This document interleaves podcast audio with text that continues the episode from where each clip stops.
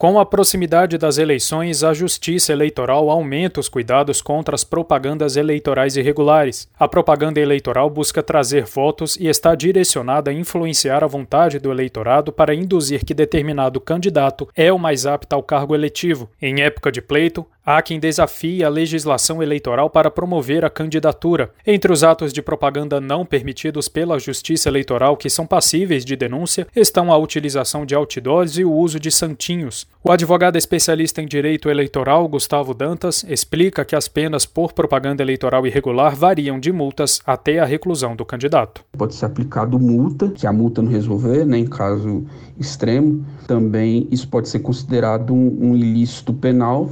A pena né, pode variar de acordo com o Código Eleitoral.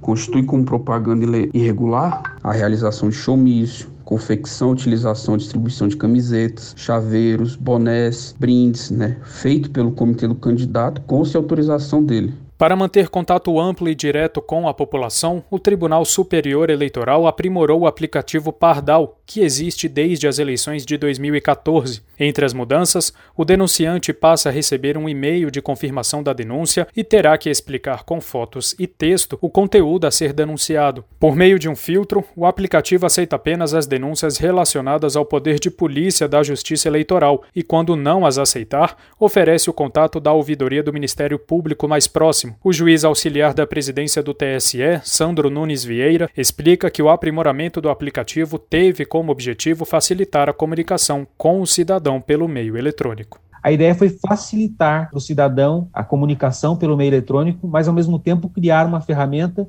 que trouxesse uma informação de qualidade para o Poder Judiciário, porque a porta não pode ser tão larga ao ponto de qualquer é, irregularidade chegar, irregularidades que muitas vezes é, atentam contra o sentimento do cidadão, mas que na legislação elas são consideradas condutas normais. A disseminação de notícias falsas também preocupa a Justiça Eleitoral. Além do Pardal, os sites da ouvidoria do TSE e dos tribunais regionais eleitorais e o portal do Ministério Público Eleitoral também recebem denúncias. Além disso, o WhatsApp criou um canal específico com o Tribunal para Diálogo e Denúncias. Para conversar com o TSE pelo aplicativo e obter informações corretas sobre o pleito eleitoral, é possível adicionar o número 61 9637 1078 para a lista de contatos. Repetindo, 61 9637 1078.